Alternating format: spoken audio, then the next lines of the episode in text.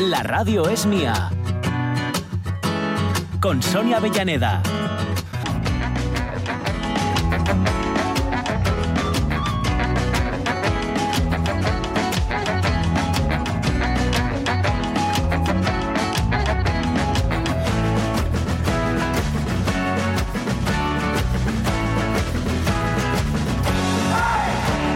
Doce y cuarto, en la segunda hora de La Radio es mía. Los planes están muy bien definidos, delimitados. La hoja de ruta, ¿eh? que se dice ahora que se puso tan de moda esa palabra, bueno, pues la tenemos. Así que ya podemos perdernos. Exactamente, exactamente. Porque no hay nada mejor que tener planes para poder dinamitarlos. Esta es la idea. Pero mira, yo comparto contigo mis intenciones inmediatas. A ver, con- contame. A ver, contadme. La idea es que nos acabes lo del pingüino porque, claro, Hombre, lo hombre, tenemos hombre. ahí a la espera. Yo quiero saber esa genealogía. ¿no? De primero, segundo, tercero. Vale. Luego te has traído un poquito de Baudelaire, que un poquito es Sí. mucho. Sí, sí, sí, porque me estuve mirando eh, efemérides históricas y eran, eran muy feucas todas. Vale, vale. Entonces nada. me encontré esta, es efeméride, ¿eh? que moría tal día como hoy. Ah, vale, vale, vale. Sí. No, pero mola, mola que te hayas tirado por Ujú. este asunto. Porque además, eh, eh, em, hombre, salvando las distancias a su favor, ¿no? Este instinto de, de- de remover y rebelión y de tú, tú, tú, bueno, pues se empata bastante con un programa donde el camino trallado no suele ser el que se suele No. elegir en esta casa. No, no, no, no, no, no, no, que, no, que va, que va. Bueno, salvando las distancias a su favor, insisto. Nuestro Facebook, que se trata de mm, que nos contéis cómo ponemos en práctica y mostramos con hechos reales que en el fondo somos más bien buena gente que no. En Mm. general, que decía el otro, en general somos buena gente. Mm. Así lo ha dicho la Universidad de California, que dice que nos ayudamos cada dos minutos. Desde luego, Mm. el llevase bien trae más cuenta que el llevase mal y pases lo mejor. O sea que, a ver, no vamos a andar aquí con tonterías. Y luego, y luego, os había comentado que vendría, mm, que vendría mm, Marta Teijido, Ah, sí. pero hay un cambio en nuestros planes porque Marta la Mm. tenemos de traslado, está haciendo mudanza. Ah, claro, que se va, se va para, Madrid. Exacto. Mm. Prubitina mía. ¿Sabéis que en, eh, cuando estudiaba psicología había cuatro, cuatro o cinco cosas que estaban en el top ten de aquello que te puede estresar e incluso Mm. traumatizar?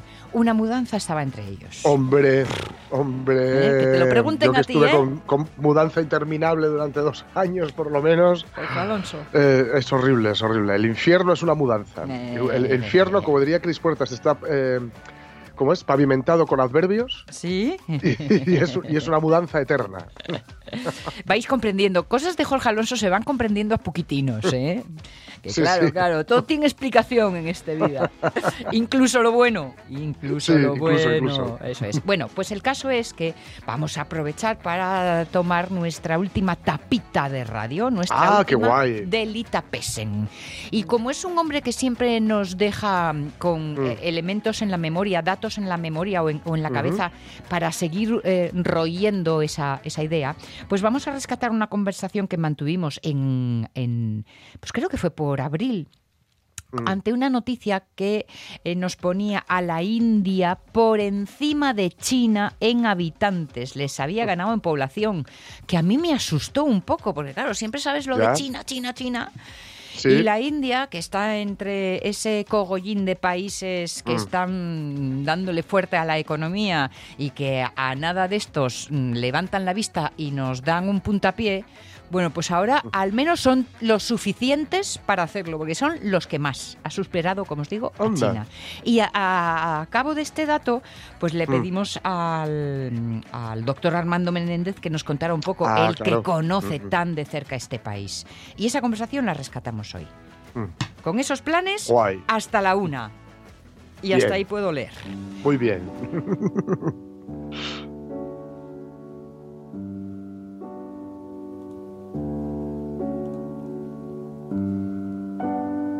No, no, no, no, no, no, no. Usted perdone, no nos adelantemos. Todo tiene su orden. Sí, sí. como, como Ya me, el... ya me estaba poniendo yo aquí con el, el traje de declamar. Sí, ¿verdad? No, no, no. Pero no nos puedes dejar sin, sin el pingüino. No, no. Hombre, Vamos a ver hombre, qué fue del no. pingüino noruego de, Sí. de las eh, noticias. Pon- Ponme ese, himno de Noruega. ¿Eh?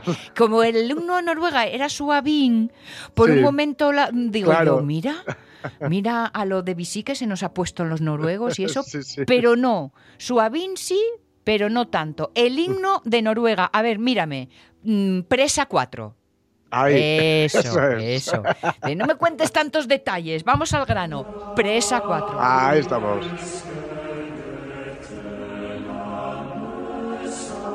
Fijaos cómo esto se me acaba de ocurrir, ¿eh? no es ninguna teoría elab- elaborada, Sí. pero creemos que no, pero los, los, los himnos pueden decir mucho o dicen mucho, claro, se- para eso se hacen, ¿no? De, de una nación, porque eh, comparad el himno de Noruega, si tan, tan educado, tan nórdico, tan solemne, ¿Cierto? con, con el himno de Corea del Norte, que es, que es una marcha militar, y con lo, lo, lo, lo, lo, lo, lo, lo, lo, lo, lo, lo, lo. Sí. Que bueno, claro, como no, com- que el nuestro como no tiene letra, Sí, con o- esa intensa la- letra la- que, que usamos. la- bueno, tiene, tiene la que hizo Marta Sánchez, sí. eh, la, la que, bueno, la, la antigua, la antigua que se intentó poner, que era un Ah, poco, era la antigua del régimen, Sí, sí. y, y bueno, la que todos sabemos, pero no voy a cantar. Bueno, también, también. No, yo me quedo con el lo, lo, lo, lo.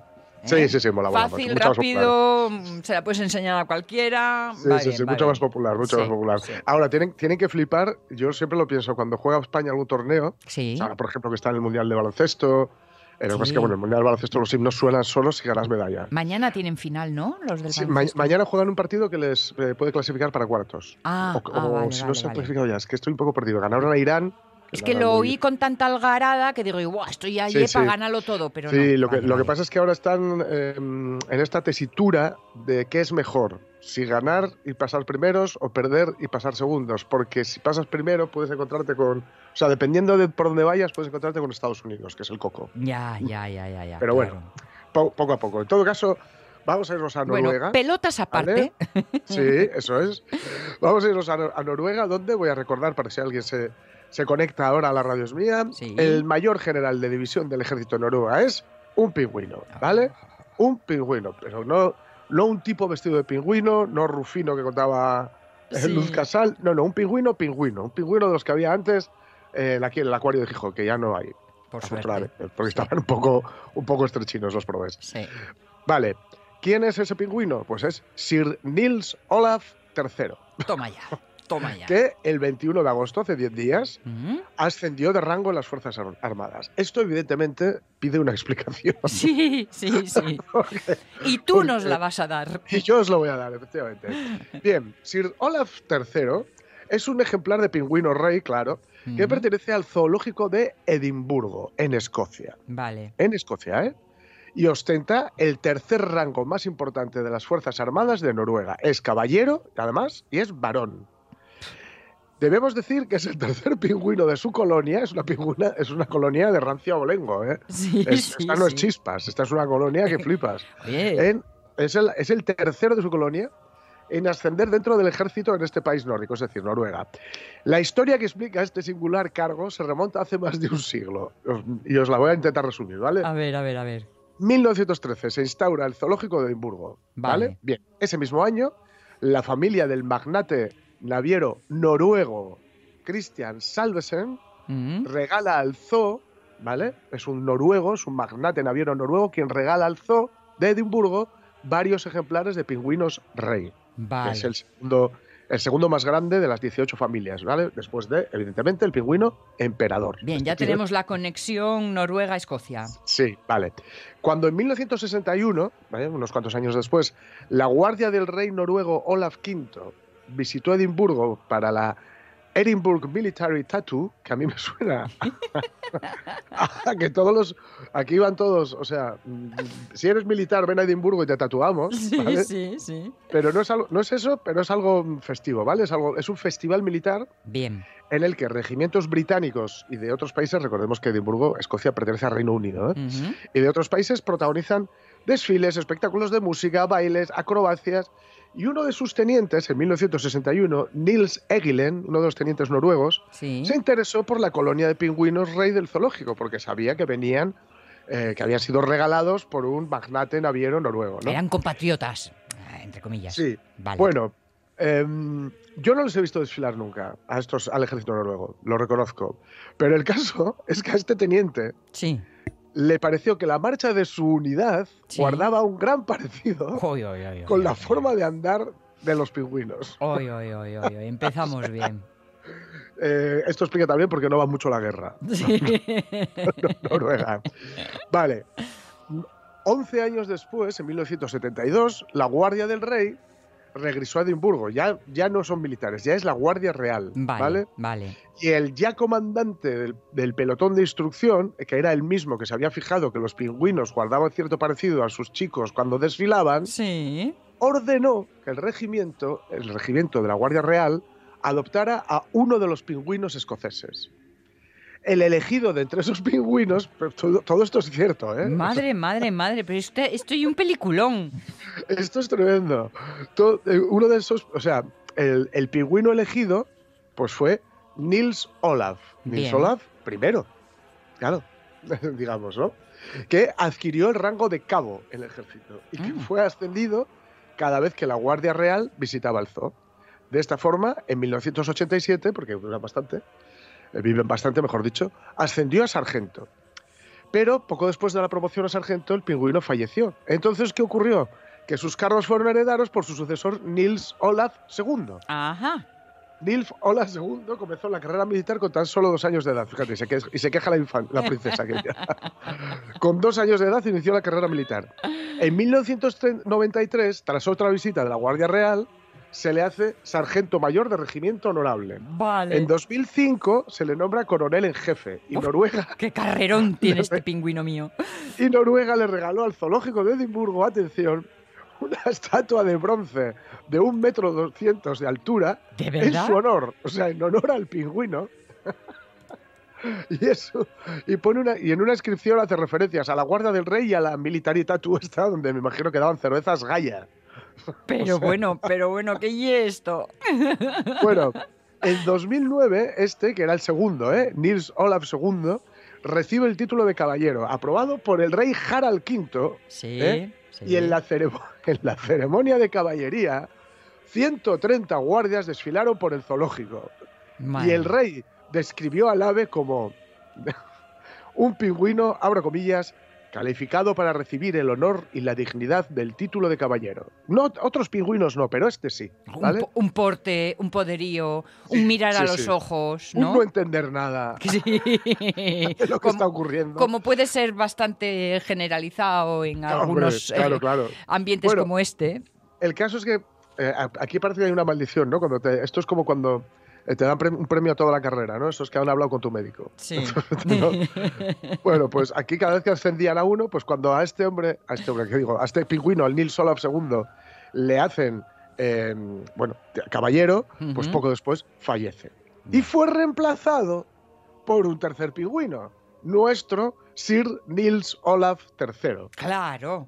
Claro, que recibió en 2016 el título de brigadier, que corresponde con el cargo de general de brigada en España, Sí. y el 21, hace 10 días de agosto de 2023, se le otorgó el título honorífico, evidentemente, de Mayor General de División de la Guardia del Rey de Noruega, que es el tercer rango más alto de las Fuerzas Armadas noruegas. En este acto de nombramiento, 160 soldados uniformados, que, que- que seguramente se alistaron para otra cosa, asistieron al zoológico escocés.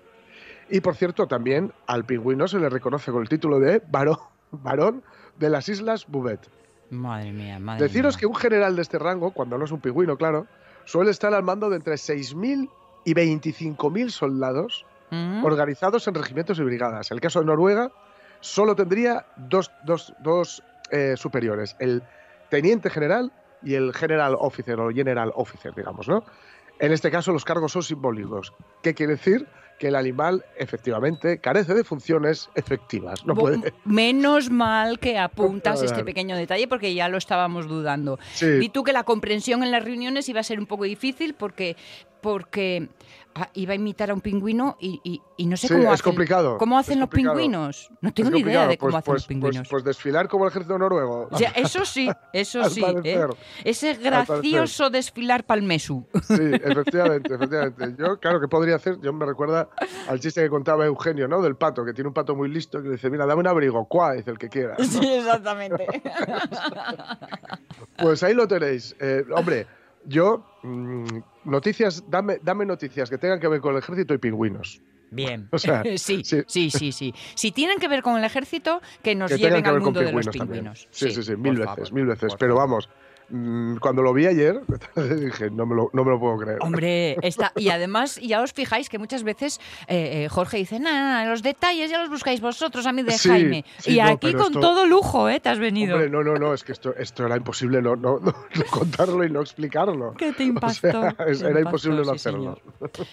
Oye, ¿qué te parece si ¿Mm? eh, dejamos a Baudelaire ahí un poco Vale, en ¿eh? espera? Sí, sí. ¿eh? Que todavía sí. tenemos mucho programa por delante, a ver. Perfecto, perfecto. Y hacemos un repasín de buenas intenciones. Ya que el Vale. pingüino nos ha puesto de buen humor, ¿eh? venga, sacad vuestro músculo de favores, favores que van y vienen. Nuestro Facebook. Este soy yo.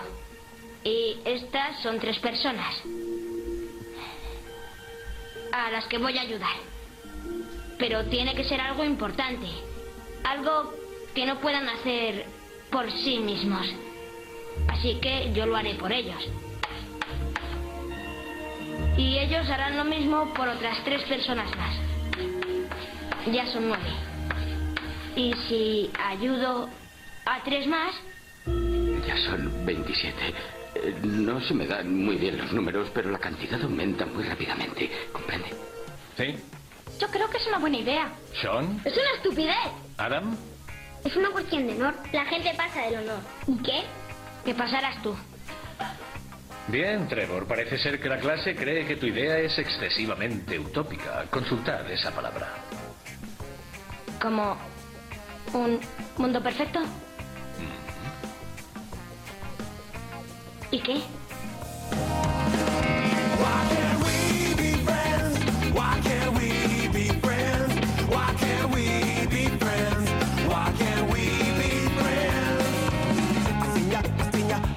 Encanta esa respuesta. ¿Y qué? Sí, ¿y qué? Claro, ¿qué tiene de malo? Exacto, exacto.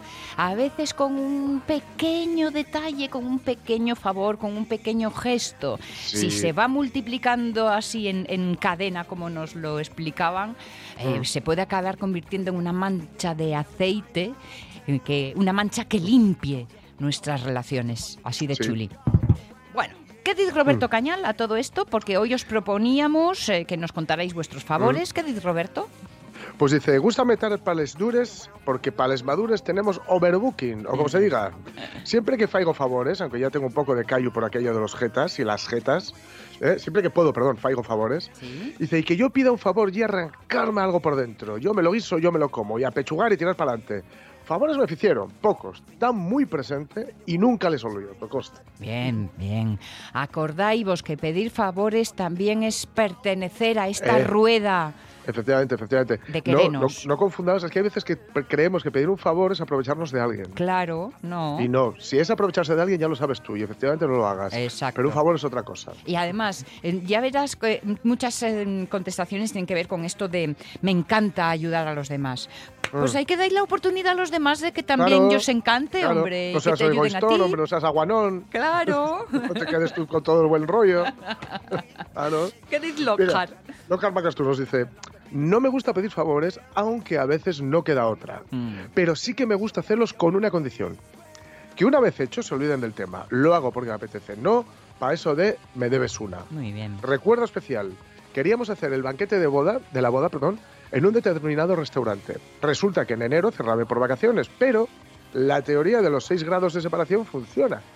Al final mi padre conocía a alguien que conocía al dueño del restaurante y nos hizo el inmenso favor de abrirlo ese día de enero. Eternamente agradecidos. ¡Ay, qué chuli, qué chuli! Toma favorazo. Sí, señor, sí, señor. A veces son pequeñas cositas, pero cuando te coinciden en que estás tú en tu momento, te, Claro. te da tal calor de corazón que es Claro, que... claro, claro. Sí, sí, sí. Es de esto de recuperar la fe en la, en la, En la humanidad, en la ¿eh? especie humana. Sí, Sí, sí. sí, sí. Dice Marce Gijón, me gusta hacer favores, es algo innato en mí. Lo que no me gusta es pedirlos. Tengo que ¿Mm? verme con mucha necesidad y aún así me cuesta mucho. Marce, hay que cambiar eso. Efectivamente, efectivamente. Mira, Esther Orbiz dice, salvo necesidad extrema, no pido favores y me gusta ayudar a mis amigas y familiares en lo que puedo. Hay que esperar a la necesidad extrema. Te digo, tampoco es pedirlos por pedirlos, ¿eh? que aquí no estamos para eh, tener que estar aquí, en fin, pa- para servir a nadie, ¿no? Pero, oye.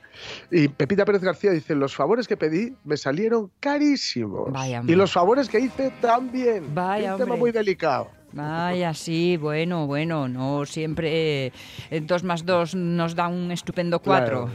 Claro, claro. Ya digo que está esa, esa mm, delgada línea roja entre el favor, el- entre pedir un favor y aprovecharse de alguien, ¿no? Sí, Entonces, sí, claro. sí. Mm. Y María Asun Muñiz, por ejemplo, nos dice, no me cuesta hacer favores, ni pedirlos, pero sí que con el paso del tiempo me estoy volviendo más selectiva en ambos casos. Bueno. En cuanto a una ayuda especial, ay, qué guay.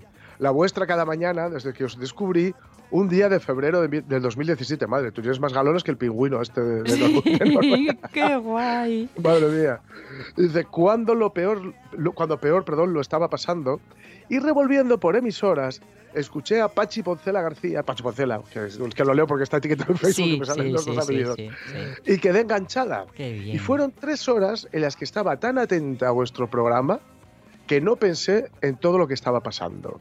Sonia Avellaneda y su dulce voz contando cosas prestosas, y para rematar, Jorge Alonso, servidor, Sí. y sus historias que resultaron un bálsamo. Y gracias a la radios mía, conocí a un puñodín de gente prestosa. De esto Ole. fe que he coincidido alguna tarde con ellas, alguna noche incluso. Vale, qué bueno. Así que, por en mayúsculas, gracias por el favor de sacarme sonrisas y risas, so- y sobre todo por el cariño con el que nos recibís a Samuel y a mí en el estudio. Os ailuviamos, ailuviamos mucho. ¿no? o sea, y lo veíamos mucho. Bueno, es, es, mm, respondo por mi parte, es recíproco Sí, y, y, sí. vamos, nos seguiremos yendo por la calle y por el estudio cuando quieras. Eso es, María Asun. Que aquí, aquí la mecha no para, ¿eh? En este programa la mecha sigue. Hay barca Estamos para seguir. estamos en el mismo lado y de catering nos, nos gustan las mismas cosas. Eh, Ahí te lo dejo. Manuela Crespo, soy más de hacer favores que pedirlos. Silvino Vázquez, siempre me gustó ayudar y animar a los demás. Pero con el paso de los años te das cuenta de que cada uno lle fiu de su madre. Y ves que no respondemos ninguno por igual. Y, y ahí, y ahí lleguen las decepciones e incluso los malos rollos. Que paséis buen programa, a Pachi mucha suerte, le va a echar en falta todos los días. Si tiene Bueno, pinta... maña- mañana no, ¿eh? No, mañana no, que mañana está aquí, está aquí. Tienes pinta de ser buen paisano. Tienes razón, Silvino. Acertaste, ¿eh? Acertaste. Un abrazo aquí para la que suscribe y, y- y nada, besos, besos enormes, enormes Mm. para todos.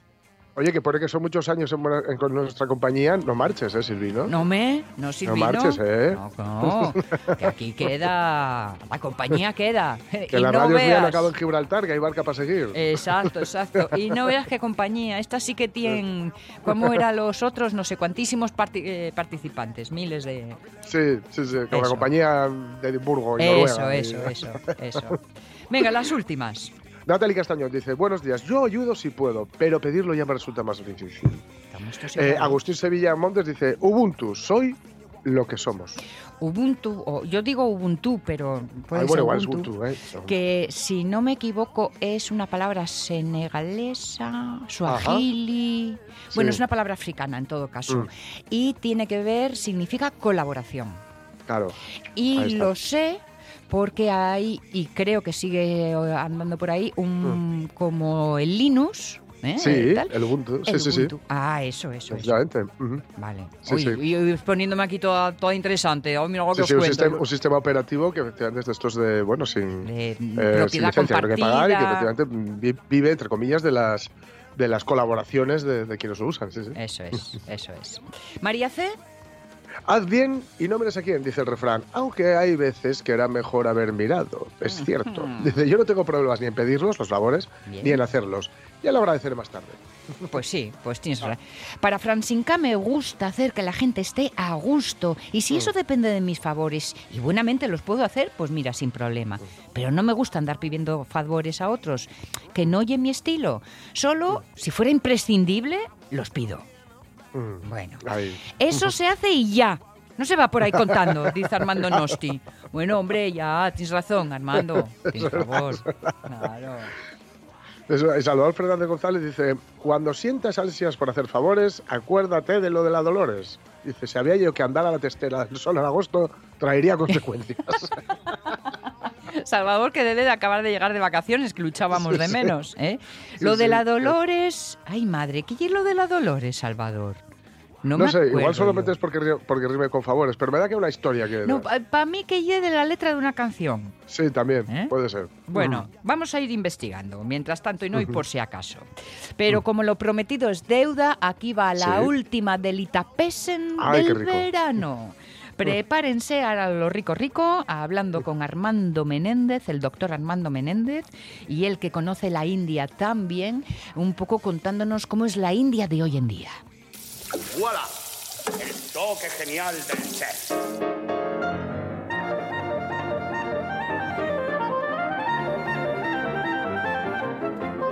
Y esto, por situarnos, será finales de abril de este año.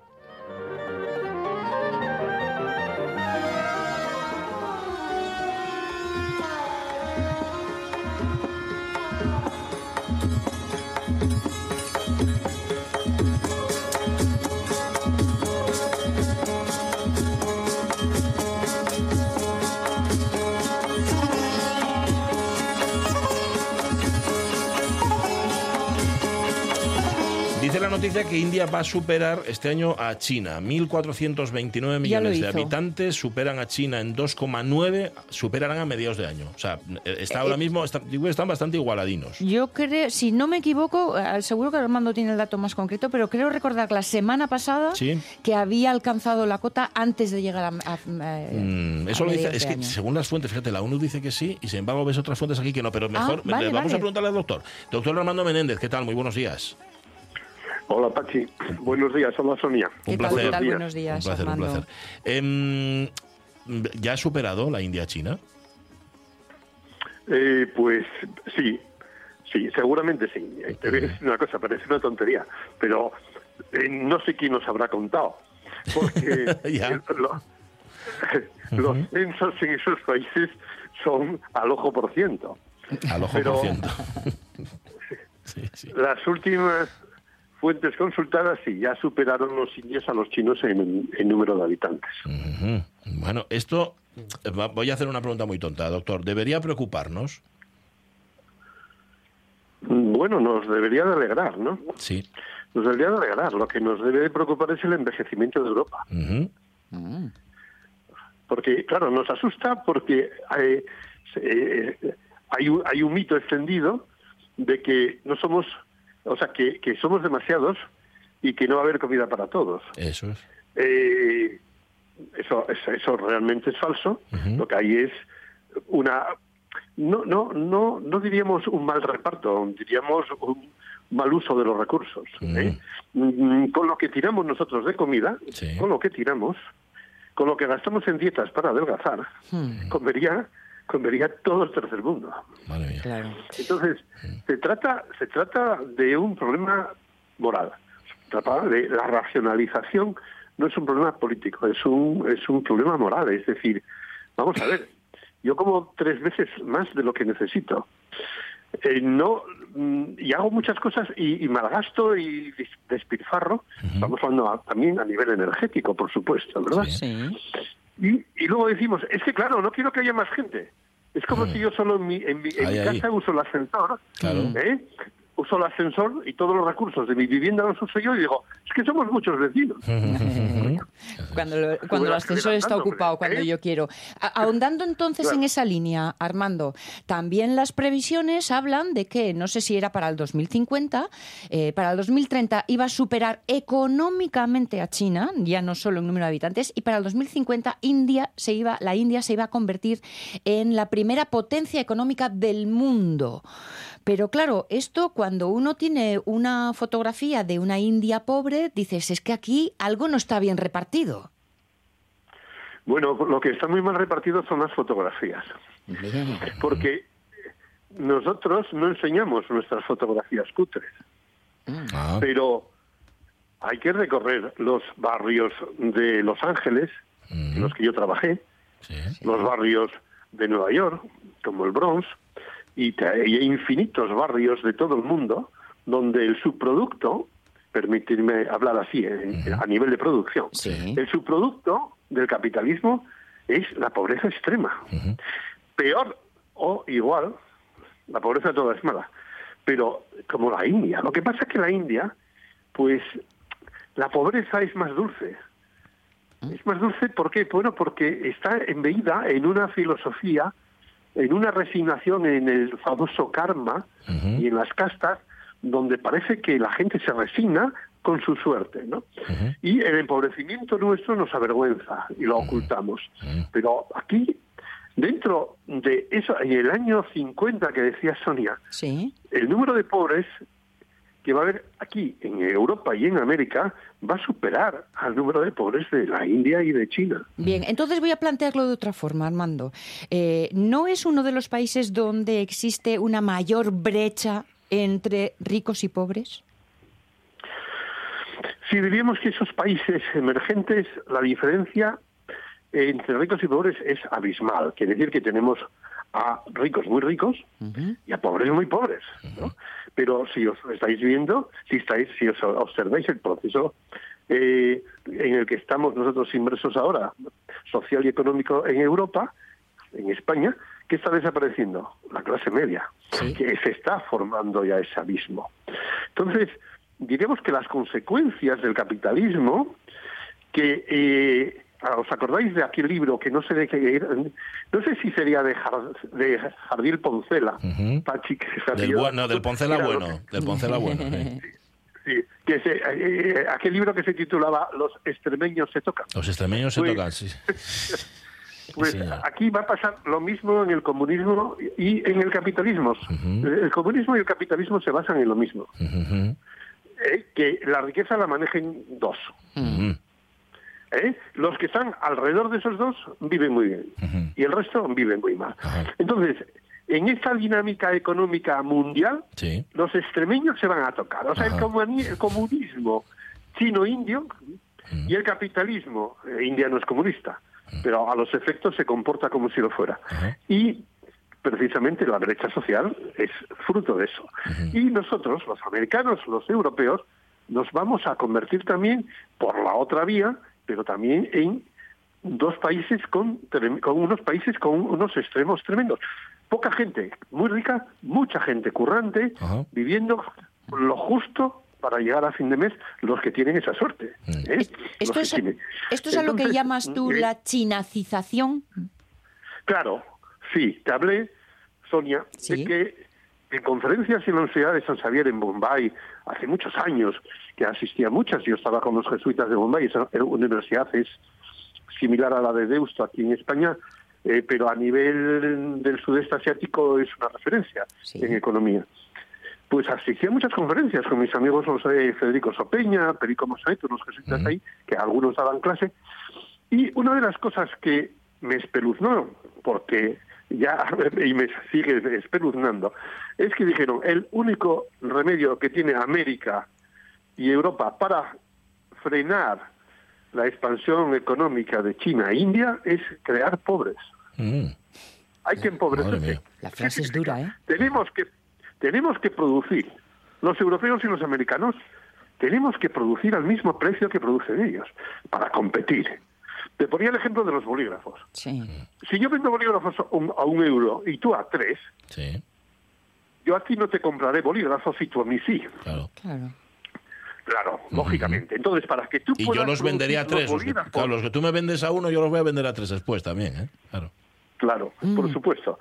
Pero para que tú puedas producir, tienes que, a precios co- competitivos en mercado, para equilibrar las, las, las balanzas, tiene que, eh, para producir más barato, es abaratar la materia prima, que ahora ya no la roban, los países occidentales nos dedicábamos a robar las materias primas, primas, América eh, del Sur, África, Asia, los esquilmamos. La historia de la colonización, y no la española, pero porque es- la española nos dedicábamos al oro, pero al litio, a otros minerales preciosos, a etcétera, etcétera, etcétera, nos se dedicó el resto de Occidente hasta, hasta la fecha de hoy. Esos pa- países que espabilaron, esos países que espabilaron, ya no, no se dejan robar, sobre todo India y China. Pero, ¿qué pasa con la mano de obra? La mano de obra, que es otro de los factores a abaratar para poder competir, ah, eh, están intentando, y lo están consiguiendo, que haya cada vez gente que trabaje más por menos. Por menos, claro. Ujú. Más por menos.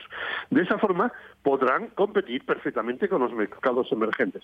O sea que hay un empobrecimiento. La chinización empieza primero por la mentalización de chino, Sí. que la mentalización de chino es espíritu de colmena, y no protestar porque primero no pueden por la represión, Sí. que ya la estamos viendo aquí también. ¿eh? Los medios de comunicación tampoco sois libres. ¿Eh? Porque, ¿Por qué? Bueno, Porque tú, de momento, Armando, puedes decir lo que quieras, ¿eh? O sea que por eso, por eso no te preocupes. Pues el Sporting va a ganar al Oviedo. Men- menos mentiras. menos mentiras. Oye, yo me quedo con eso que dijiste al principio de la resignación ante la pobreza. Claro, un es un país que- que se resigna ante la pobreza, ¿cómo va a prosperar? Eh, bueno, diríamos que eh, existe la zanahoria y el burro. Entonces tú estás resignado a estar ahí tirado hasta que empiezas a ver que hay, tus vecinos empiezan a vivir mejor y que y que hay un consumo, hay un, un reclamo donde te dicen esa, esa resignación que, que, que tienes, puedes salir de ella, ¿no? Puedes salir de, de esa miseria y, y tener tu bicicleta o tu moto y tu eso es el, el consumismo, lo que llamamos el consumismo, esas adicciones o esos espejismos de que vas a ser más feliz, porque no es fíjate lo que estoy diciendo, no estoy diciendo sal de la pobreza a través del estudio del trabajo, de la cultura. No, sal de la pobreza a través de A través del consumo. adicciones de consumo. Ah, Claro, ¿eh? claro, claro, pero eso que está pasando aquí eh, ya pasó. ¿eh? O sea, es un fenómeno muy conocido. Entonces, eh, cuando chicos de un barrio eh, están viendo que otros chicos trabajan en una fábrica y que ya tienen su, su moto, sus cosas, sus cascos, sus aparatos electrónicos, los quieren, los ambicionan. Creen que así van a ser mejor o superior. Y ahí te metes en la rueda de producir, de consumir y de venderte más, y de venderte, es una espiral ascendente que ca- cada vez quieres más y te venden, ya queda todo obsoleto, te quieren cambiar la moto, te quieren cambiar la bicicleta, trabajas más al final, estás pillado en esa rueda. Pero ese consumo. camino, ese Sí. camino, mm, eh, Armando, no parece que tenga fin y con lo cual, eh, unos por obligación, otros por aceptación, quizá esto solamente se solucione reventando la baraja. se soluciona con un cambio de paradigma mundial. Ya hace mucho tiempo que se lleva diciendo, hay mucho publicado.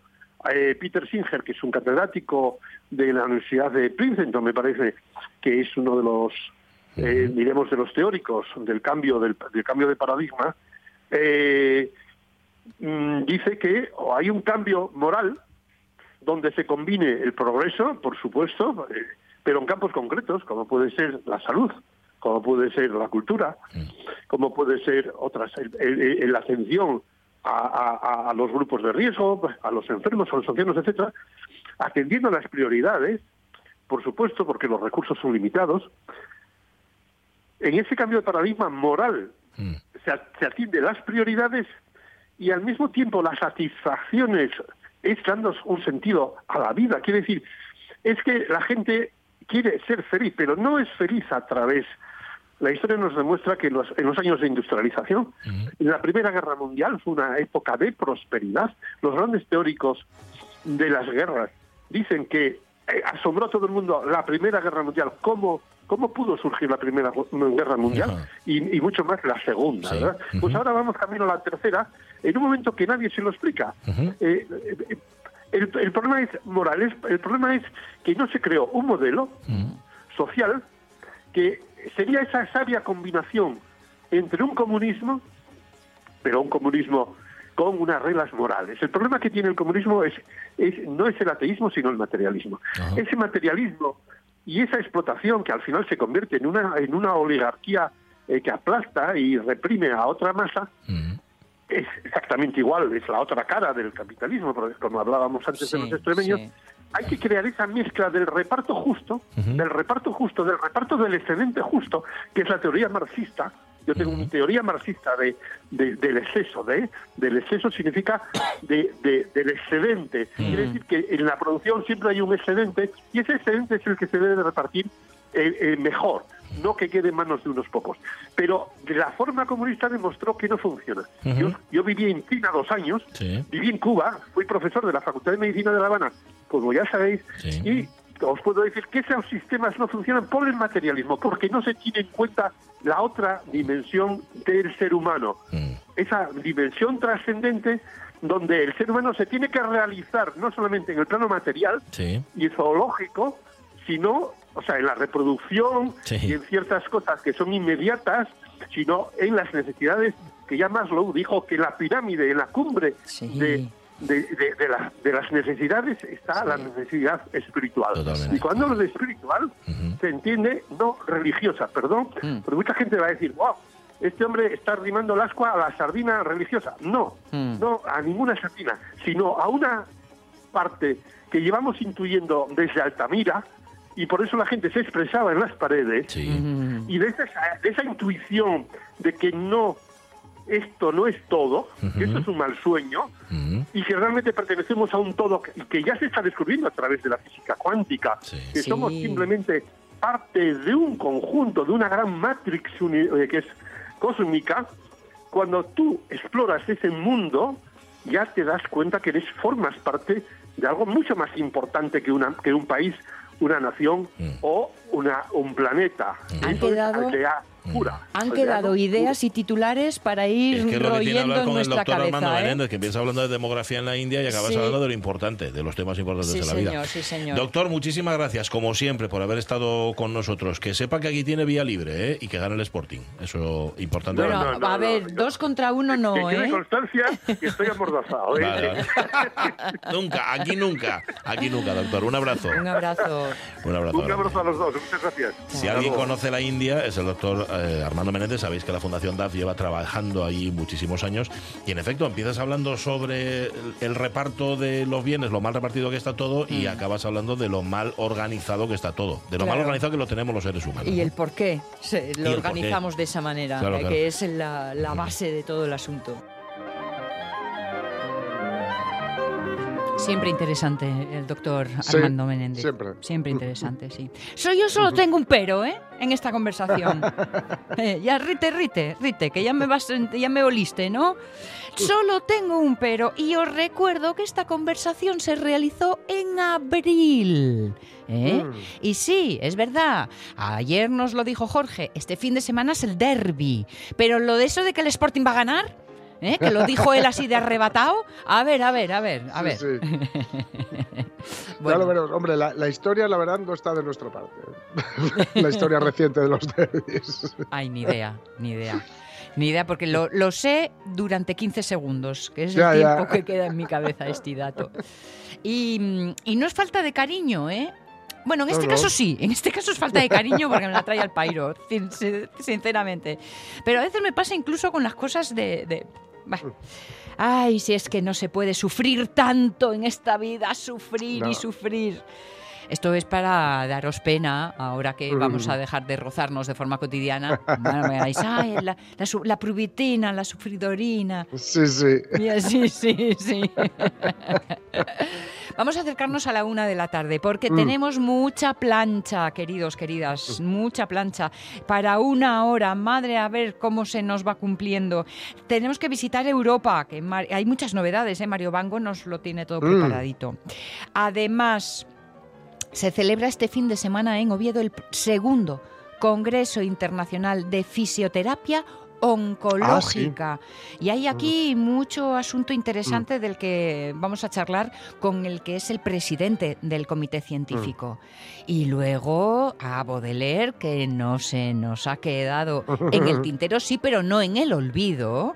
Y hoy saca el declamador que llevas dentro, que, Vale. que no marcha sin ponerle un mar en, uso. bien. ¿Vale? Bien, pues todos organizados, noticias de la una y que salga el sol por antequera.